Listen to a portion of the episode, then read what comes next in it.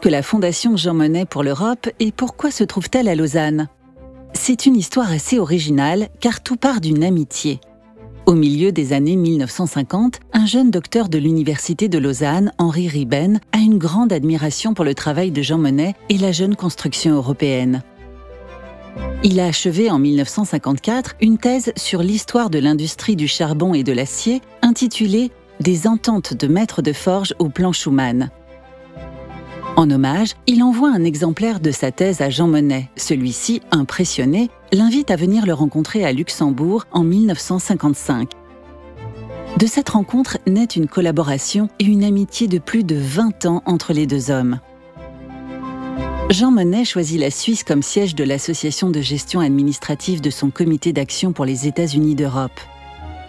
Henri Riben devient secrétaire de l'association.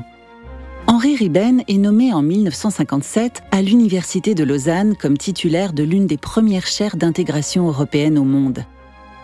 Il fonde le Centre de recherche européenne où des étudiants et doctorants travaillent sur des sujets riches et variés, Henri Riben crée aussi la collection des cahiers rouges et développe un vaste cercle d'abonnés.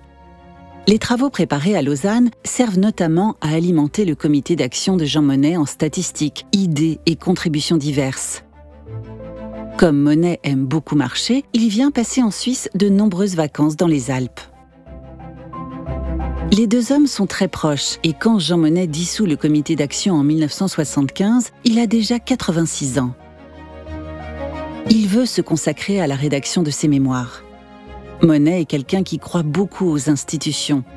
Une de ses citations les plus célèbres est que rien n'est possible sans les hommes, rien n'est durable sans les institutions.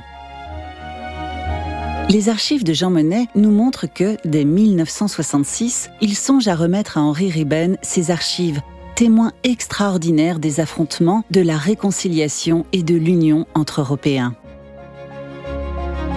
En 1978, Jean Monnet crée à Lausanne la fondation qui porte son nom. Il désigne le professeur Henri Riben comme premier président. En plus de la rencontre entre les deux hommes, il aura aussi fallu l'assentiment des autorités françaises et le soutien des autorités suisses, vaudoises et lausannoises. Du côté français, le président de l'époque, Valéry Giscard d'Estaing, autorise la sortie du territoire national pour les archives de Jean Monnet. Cela a beaucoup aidé que le chef d'État français ait une vision large des choses.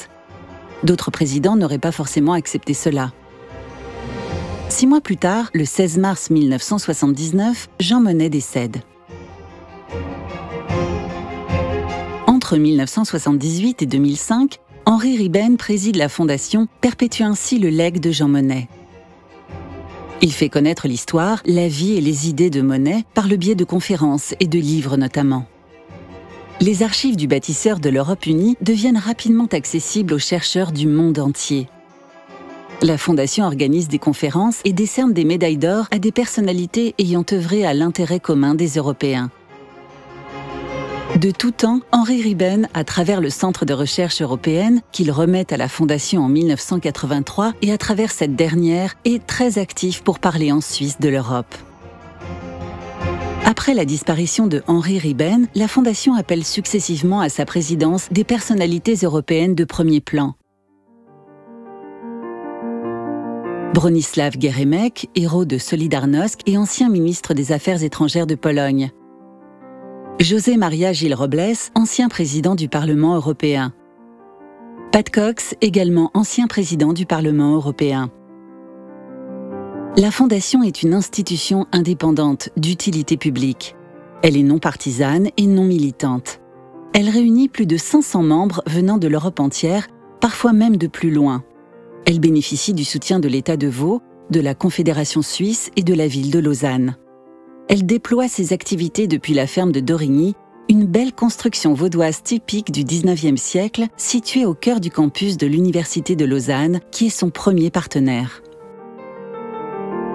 La Fondation a pour vocation d'être une infrastructure de recherche de premier plan sur les questions européennes, une mémoire vivante de l'histoire commune des Européens et un lieu de réflexion et de débat sur les grands enjeux de notre continent.